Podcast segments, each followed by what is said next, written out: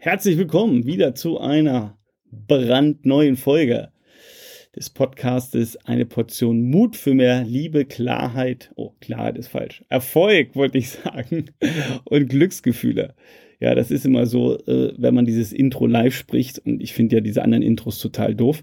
Deswegen habe ich gesagt, ich mache das live und dann lieber mit Versprecher. Ja, also ich habe schon versprochen. Jetzt kommen wir ähm, zu einem Schlüsselelement, das so wichtig ist, wenn wir über deine Ziele reden. Wahrscheinlich sagst du schon, oh Timo, du hast die letzten drei, vier Folgen immer wieder über Ziele geredet und immer wieder nochmal eine Verfeinerung gegeben. Ja, das stimmt. Warum? Du erinnerst dich vielleicht an das Beispiel äh, mit den Schuhen und Amazon. Ja, ähm, wenn du einfach nur deiner Freundin, Freund sagst, bestell mir ein paar Schuhe bei Amazon, dann ist das ein bisschen zu wenig sondern du solltest eine Marke angeben, du solltest eine Farbe angeben, du solltest vielleicht sogar den speziellen Schuh angeben und auch die richtige Größe, damit du wirklich dann das, exakt das bekommst, was du haben willst. Und so ist es mit den Zielen auch. So, wir reden jetzt aber auch nicht weiter über die Ziele, sondern wir reden jetzt über das entscheidende Element, ob du deine Ziele erreichst oder nicht. Oder ähm, ich dir in einem Coaching, also wenn wir jetzt theoretisch ein Coaching hätten, du mir nicht zuhörst, sondern äh, wir jetzt hier eine, eine Zoom-Session hätten, hätten oder uns irgendwie live sehen würden. Und ich würde dich fragen, wenn du ein Ziel mir vorliest, ich würde dir fragen, ja, warum willst du das Ziel erreichen? Warum willst du das Ziel erreichen? So, und, und warum ist das die entscheidende Frage? Beziehungsweise um, umgedreht, wenn ich da keine vernünftige Antwort drauf kriege, kann ich dir sofort sagen, dass dieser Mensch wahrscheinlich das Ziel nicht erreichen wird, sondern andere Dinge in seinem Leben passieren, er abgelenkt wird, vielleicht ein neues Ziel findet, etc., etc., etc. Und umgekehrt, wenn jemand hm, ein ganz starkes Warum hat, je emotionaler das Warum, ähm, desto sicherer ist es, weiß ich, der wird das oder sie oder er werden das Ziel, die werden das Ziel erreichen. Und ich kann dir auch sagen, je stärker dein Warum ist, warum du etwas unbedingt willst, du wirst es erreichen. Du wirst einen Weg finden.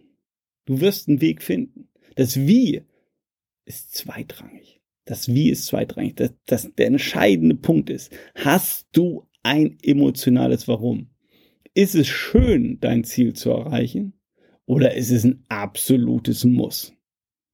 Es ist ein absolutes Muss. Und ich kann dir jetzt schon als Ausblick geben, äh, in der nächsten Folge, das mache ich als einzelne Folge, äh, werde ich dir eine Geschichte erzählen von jemandem, äh, boah, also da läuft es mir schon wieder ähm, ja, den Rücken runter, äh, der kribbelt schon am ganzen Körper, weil, weil ich diese Story, also die ist so beispielhaft, die ist so emotional, die ist so unglaublich und ja, jedes Mal, wenn ich sie erzähle oder wenn ich dran denke, weiß ich, es ist also für mich Motivation pur und auch für die Menschen, äh, denen ich es immer wieder erzählt habe, die da auch immer mit, mit offenem Mund dann da sitzen und denken, okay, wow, ähm, wenn die Person das so hinkriegt, ja, dann sollte ich auch mal ganz schnell äh, meine Beine in die Hand nehmen und auch anpacken. Ja, also äh, nur so als, als Mini-Ausblick. Aber jetzt nochmal hier äh, auf dich bezogen, auf deine Ziele als Überlegung, was ist dein Warum und, und wie, wie stark ist dein Warum? Und vielleicht mal eine, eine Geschichte, die ich vor vielen Jahren schon hatte. Ähm, da ist eine Frau zu mir gekommen im Coaching, äh, die wollte aufhören mit Rauchen.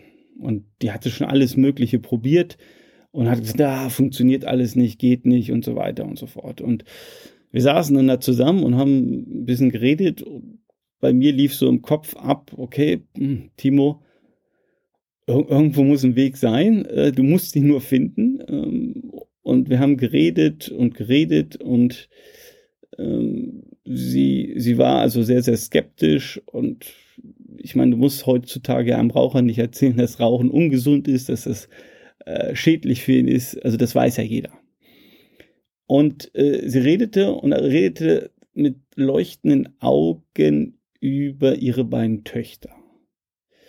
Und äh, als sie das so erzählte, kam mir ein Gedanke und ich habe dann zu ihr gesagt, ich sage jetzt einfach mal, Frau Müller, Frau Müller, lassen Sie uns mal ein Experiment machen. Sind Sie bereit für ein Experiment? Sie guckte mich so ein bisschen verstutzt an, so, was, was will der Pommer jetzt von mir? Äh, hat dann gesagt, ja. Und dann habe ich gesagt zu ihr, okay, Frau Müller, machen Sie es mal bequem auf Ihrem Stuhl und schließen mal die Augen und ich mache mit Ihnen so eine kleine Reise. Ähm, ich erzähle eine kleine Geschichte, Sie stellen sich diese Geschichte einfach nur vor und wenn die Geschichte vorbei ist, dann machen sie die Augen auf und dann gucken wir mal, ob was passiert ist oder nicht. Ich glaube, sie ahnte noch nicht, was passieren würde und sie sagte dann ja.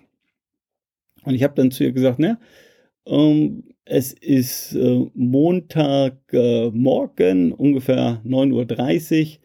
Ein, ja, ein schöner Frühlingstag, ist der, der 17. April. Und äh, sie kriegen Anruf von ihrer Tochter. Die Tochter ruft an und sagt, hey Mama, Mama, wir haben es endlich geschafft. Ich bin schwanger. Ich freue mich so und ähm, ah, es ist jetzt schon die sechste Woche und ähm, ich habe ja schon fast gar nicht mehr dran geglaubt. Wir haben es ja so lange probiert und und und.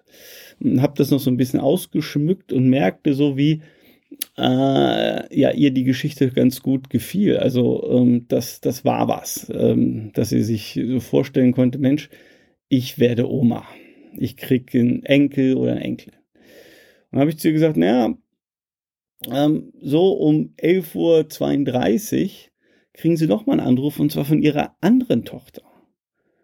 Und es ist kaum zu glauben, aber die ruft auch mit einer total freudigen Stimme an, ähm, überschlägt sich fast vor Emotionen und sagt, ey Mama, ich bin schwanger und das ist nicht zu glauben, ich freue mich so und so weiter. Und ich merkte, wie auch ihr Gesicht sich wieder aufhält und äh, sie total in dem Film war, wow, ähm, es ist zwar eigentlich nicht, nicht glaubhaft, aber ich werde zweimal, ja, Oma. Ich krieg zwei Enkelinnen oder einen Enkel. Und dann sagte ich zu ihr, ja, und ähm, am Nachmittag um 16 Uhr haben sie ja ihren Routinetermin bei ihrem Arzt. Und sind hingegangen. Ähm, der Arzt hat schon zu ihnen gesagt, Mensch, setzen Sie sich mal hin. Wir wollen ja Ihr Blutbild äh, besprechen. Und der sagte dann, ja, Frau Müller, ähm, wir sollten auf jeden Fall mal ein Röntgenbild nehmen, also Ihre Blutwerte. Da habe ich ein paar Werte, die nicht ganz passen, die schon sehr extrem sind. Und äh, ja, sie haben sich noch nicht viel dabei gedacht. Ähm, es gab so ein bisschen Magenkrummeln. Sie sind dann ja, zum, zum Röntgen gegangen und äh, das Röntgenbild wurde gemacht. Sie mussten wieder ein bisschen warten. Ähm, dann rief der Arzt sie wieder rein und sagte, ja, äh, also Frau Müller, ähm, ich habe schon die Vermutung gehabt, aber das sieht überhaupt nicht gut aus. Also äh, sie haben wirklich, sie haben Krebs. Äh, das ist schon echt fortgeschritten. Also wir sind eigentlich viel zu viel, äh, viel zu spät dran und also wir müssen äh, sie sofort operieren. Ich habe schon telefoniert. Äh, übermorgen haben sie in der Klinik einen Termin. Ähm, ob das alles klappt und gut ausgeht, kann ich Ihnen nicht sagen. Das ist wirklich auf Messerschneider. Und in dem Augenblick, als ich das erzählte, ähm, war das natürlich für die Frau Müller also ein Schock. Das merkte man. Und der Schock war in dem Fall gar nicht so, so sehr, wie sie mir später sagte, dass sie jetzt Krebs hatte in ihrer Vorstellung, sondern das Schlimmste war für sie die Vorstellung, dass sie eventuell in sechs Monaten oder neun Monaten sterben würde. Und die Vorstellung, ihren beiden Töchtern oder für ihre beiden Töchter nicht da zu sein, nicht Oma zu werden, ihre Enkelkinder nicht zu sehen, ihre Enkelkinder nicht zu erleben, hat dazu geführt, dass sie die Augen aufgemacht hat, ihre Handtasche geholt hat, die Zigarettenschachtel genommen hat, die Zigaretten rausgenommen hat, einmal in der Mitte durchgebrochen hat und alles in den Mülleimer geworfen hat. Und soweit ich weiß, also zumindest mal das ganze äh, halbe Jahr danach, hat sie keine Zigarette mehr angefasst. Und warum erzähle ich jetzt diese Geschichte nochmal?